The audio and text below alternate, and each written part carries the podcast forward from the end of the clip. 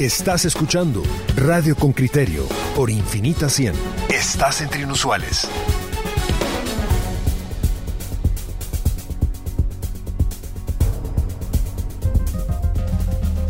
Coyuntura. Muy bien, pues en el tema de la coyuntura, como, como le dijimos, eh, vamos a abordar lo que el, beneficio que ya han recibido eh, el, el sector magisterial. Vamos a escuchar la nota de Henry Bean para luego hablar con un invitado. El informe de Henry Bean, reportero con criterio. Este mes los docentes públicos sumarán a su salario mensual el bono del mes de junio por el Día del Maestro, instituido en el nuevo pacto colectivo aprobado por el gobierno y Joviel Acevedo, líder del Sindicato de Trabajadores de la Educación de Guatemala. Un profesor devenga su mensualidad por escalafón de seis letras. La letra A tiene el salario mínimo, 3.209 quetzales, y la F, el salario más alto. Luqui Gramajo, una maestra de Retaluleu, opositora a Acevedo.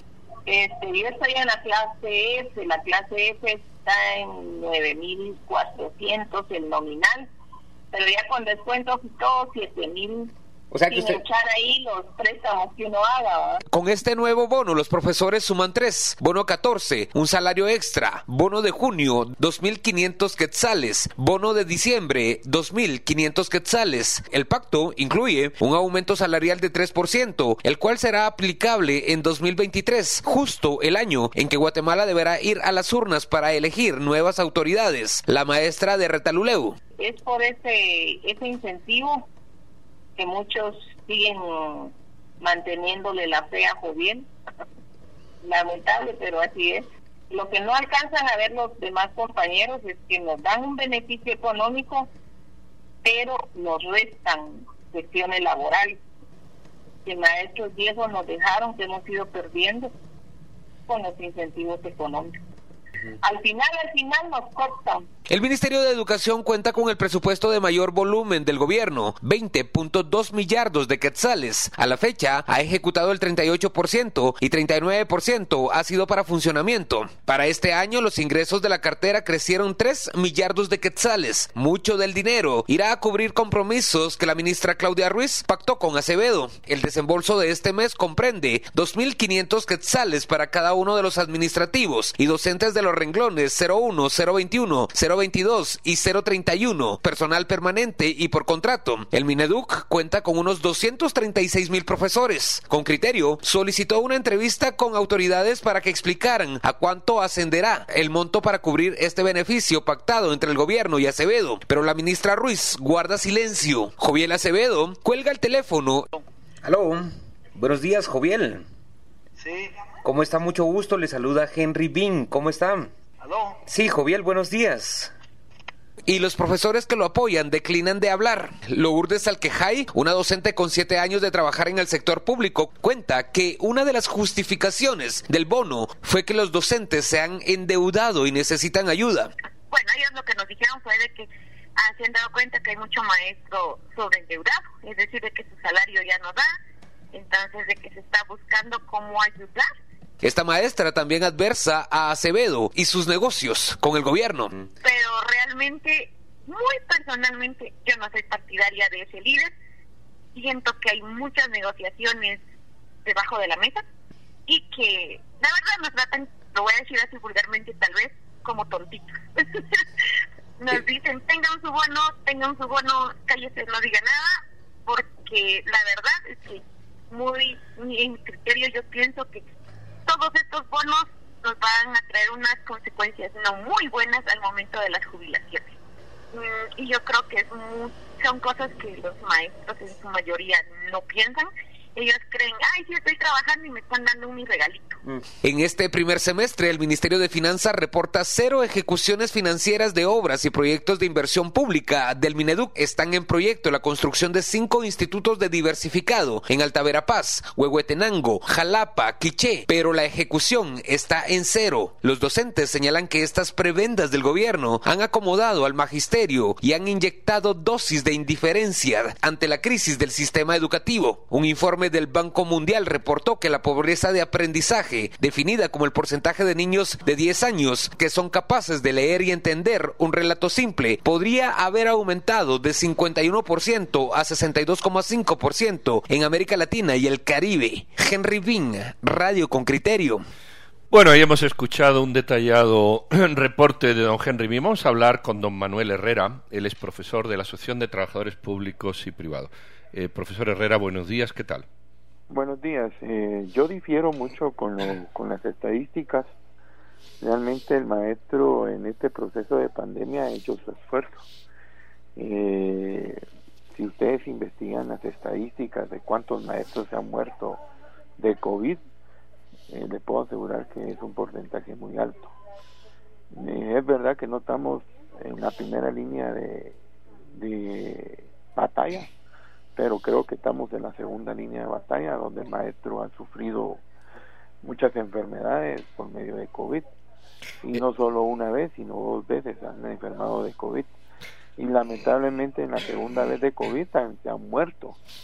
Se han muerto muchos maestros. Por lo tanto, que yo difiero que en las estadísticas donde el niño en las estadísticas han aumentado donde el niño ha dejado de, comprender y entender lo que se le está dando. Yo difiero eso.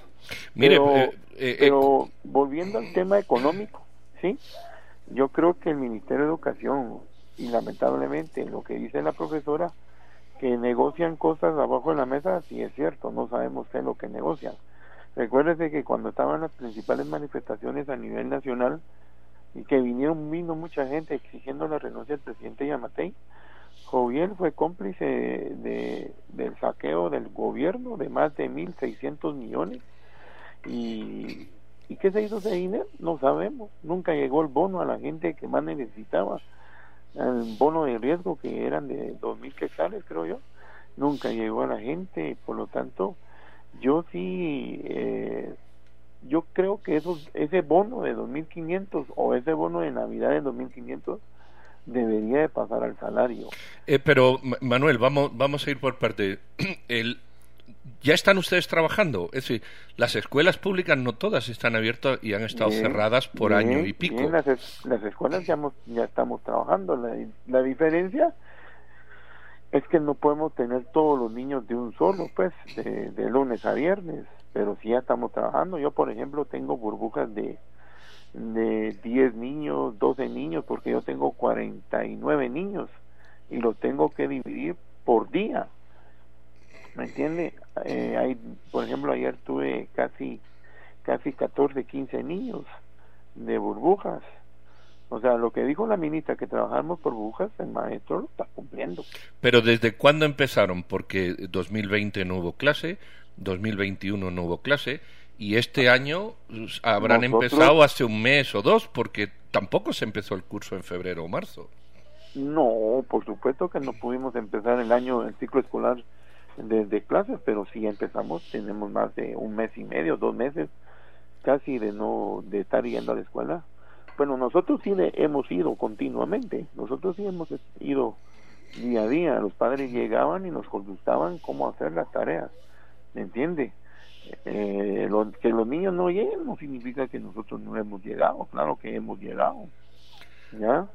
Eh, ahora, usted ve, usted ve em, eh, oportuno, vamos a decirlo así, en una época de crisis, un bono extraordinario o un bono de producción cuando cuando el sistema de enseñanza público, como le digo, 2021 estuvo cerrado prácticamente. Los, niños han ido los papás a preguntar, pero no había, no había relación con los muchachos directa. Eh, ¿Usted ve que esto es oportuno? Y sobre todo cuando usted mismo reconoce que efectivamente el señor Joviel Acevedo eh, pacta bajo la mesa con, con políticos y al final el ciudadano mm, mm, termina preguntándose dónde va su dinero eh, en estos bonos que son millonarios, ¿verdad? Mire, yo difiero en eso. ¿Por qué no criticamos al Ministerio Público que tiene hasta cuatro o cinco bonos durante todo el, durante todo el año? ¿Acaso el Ministerio Público hace bien su trabajo? ¿Por qué el maestro lo criticamos por dos bonos? Yo insisto, uno de estos bonos, como establece la ley de servicio civil, debería ir al salario. Y si usted lo divide dentro de 12 meses, yo le puedo asegurar que no se va a ganar ni 200 ni 300 quetzales, porque realmente 2.500 dividido entre 12 daría entre 100, 180 a 200 quetzales. Por lo tanto, yo sí exijo a, las autoridades que uno de estos bonos debería ir al salario, para porque si no vamos a pagar como los administrativos del Ministerio de Educación, que solo con bonos y bonos y bonos, y al final, cuando nos jubilemos, solo nos vamos a jubilar con 5.300. Por eso, Adetego está luchando. Adetego está luchando porque la jubilación suba de 5.500 a 10.000 quetzales creo que es justo que el maestro o que todo el trabajador, porque aquí aclaro, aquí aclaro, aquí es el trabajador público que merece jubilarse con 10 mil quetzales, no con 5 mil 300, porque mire, porque dijo una la, que intervino como maestra, dijo, no nos jubilamos por los incentivos económicos, pero no es por los bonos, es porque el salario al final en la clase F son de 9.400. Pero si usted lo reduce con todo lo que nos descuentan, son 7.000 quetzales. Al final no son los 9.000 lo que estamos ganando. Manuel. Añadido, perdón, disculpe, añadido que los bancos, tanto Pantras como Barural, tiene altos intereses que lamentablemente estos bancos no se ponen a pensar que el maestro hace sus cosas conforme los préstamos. Y eso es lamentable, por eso el maestro no se quiere jubilar por las altos intereses de los bancos. Y ahí sí no negocia Don Joviel, ahí sí no negocia. Mm, eh, Joviel tiene puerta libre con Ban Rural, ellos llevan a todos los maestros a sacar préstamos con altos intereses en Rural, pero él no negocia esos beneficios para el magisterio que, que los préstamos en Rural sean del 6 o del 7 o del 8%.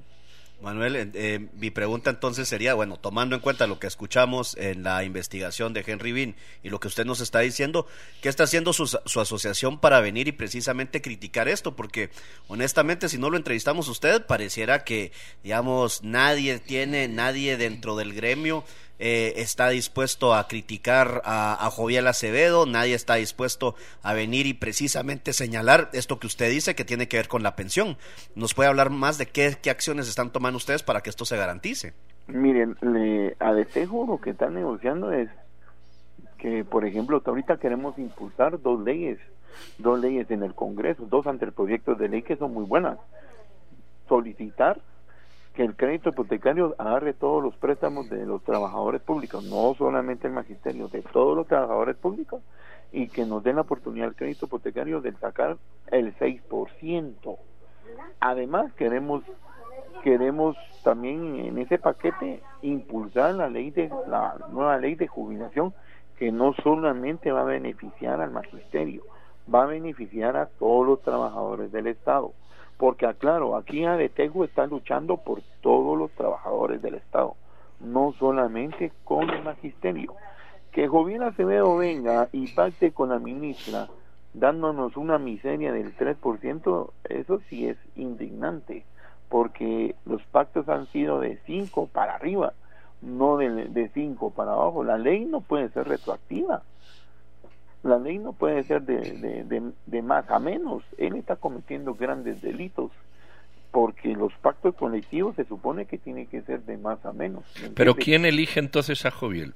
Eh, si, si hay una crítica de tanta gente, ¿quién elige a Joviel? Mire, pues yo le voy a decir una cosa, ellos tienen su organización sindical y todo lo demás. Y si hacemos una retrospectiva histórica, Joviel debería haber estado despedido desde muchos años atrás, antes que estuviera en el pacto colectivo.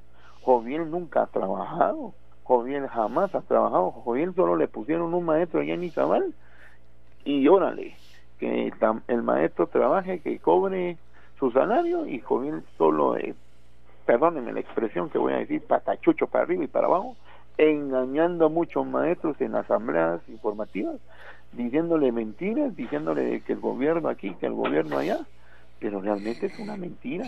Y ellos van a, a, Suiza con la internacional del trabajo y van a decir y, van a decir que todo está bien Por eso nosotros cuando tuvimos el conflicto de las 13 mil plazas, eh, se enfrentó Guatemala con Javier Acevedo, pero lamentablemente Ucitragua, cuando tuvo que haber matado a la organización de Javier Acevedo, no lo hizo, lo perdonó. ¿Ya? ¿Quién es Ocitagua, perdón? Ocitagua es una organización de trabajadores que aglomera a muchos trabajadores, ¿me entiende? Pero ellos nos estaban representando en el momento que nosotros perdimos las 13 mil plazas. Y ellos se enfrentaron a Joviel Acevedo y les preguntaron a adultos si Joviel estaba respetando los derechos laborales del trabajador en Guatemala. Porque el caso de las 13 mil plazas, en el tiempo deportivo, sí se escuchó a nivel internacional. Y lamentablemente el gobierno deportivo tampoco nos respetó, porque el secretario privado de la presidencia no firmó el acuerdo gubernativo. ¿ya? Por lo tanto, aquí no es que queramos eh, decir que Joviel es el único representante sindical. Lamentablemente ellos se han apropiado de un de un nombre, una representación de todos los maestros. Si usted mira en, Facebook, usted mira en, en, redes sociales, a Joviel lo tratan mal. Pero, pero lo votan, eh, es que esa es, es la historia. tiene su cuota de poder. Eh, efectivamente, yo entiendo que es un señor que hay mucha gente que rechaza, que es un vividor, que es un chantajista político. Yo, eso no tengo la menor duda. Pero, pero la pregunta final es, ¿él es el que está ahí? ¿Por qué? ¿Por qué lo votan? Lamentablemente, ahorita vienen las nuevas elecciones. ¿Y qué va a pasar? Sandra Torres, Uri Ríos, toda esa gente que cree que pueden ganar pueden ganar las elecciones vienen y se van a sentar con ellos a la casa del maestro, negocian con ellos y a la larga, ¿quién va a ganar? El que le ofrezca mejor. Pero quién, ¿cómo se elige a Joviel? Eh, eh, eh, ¿Es un voto de maestros? No, Joviel amenaza a su gente, Joviel amenaza a su gente que el que no vote por él va a ser sacado de la del de este.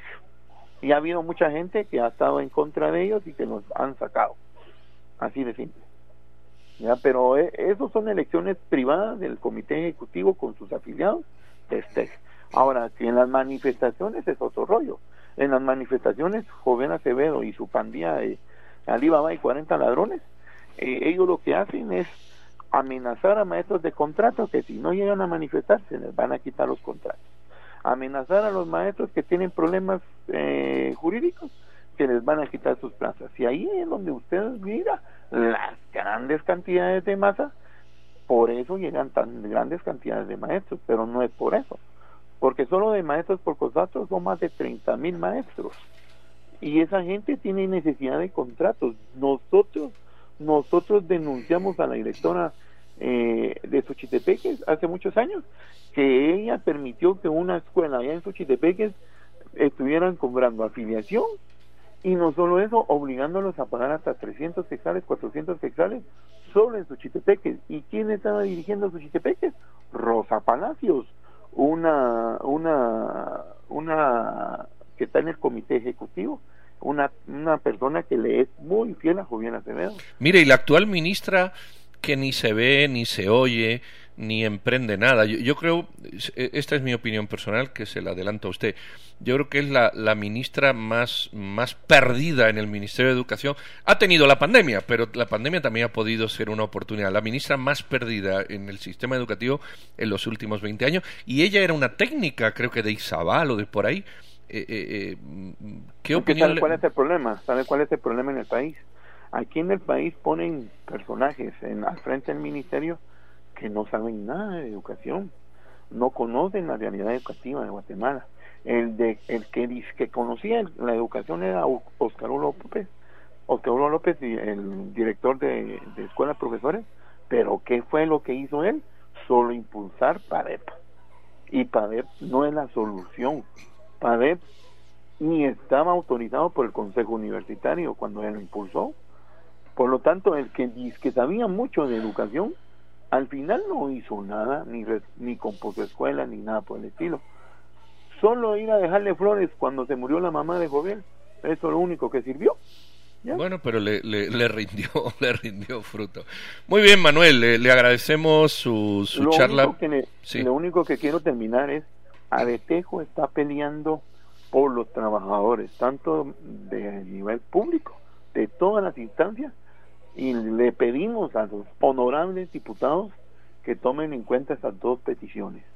Primero, que todos los trabajadores del Estado, mayormente el magisterio, están endeudados porque los bancos están comiendo todo el salario del maestro. Y segundo, la nueva ley de jubilación, ya que, que beneficia a todos los trabajadores del Estado, no solamente al magisterio, a todos los trabajadores del Estado, que es de 5.500 a 10.000 quetzales. Y tomen en cuenta porque esto es un beneficio para todos los trabajadores. Y ADETEJU lo está impulsando. Muy bien, Manuel Herrera de la Asociación de Trabajadores Públicos y Privados, muchísimas gracias por la charla y por la sinceridad y muy feliz jueves para usted. Feliz día y es un gusto siempre platicar con ustedes. Muy amable, gracias.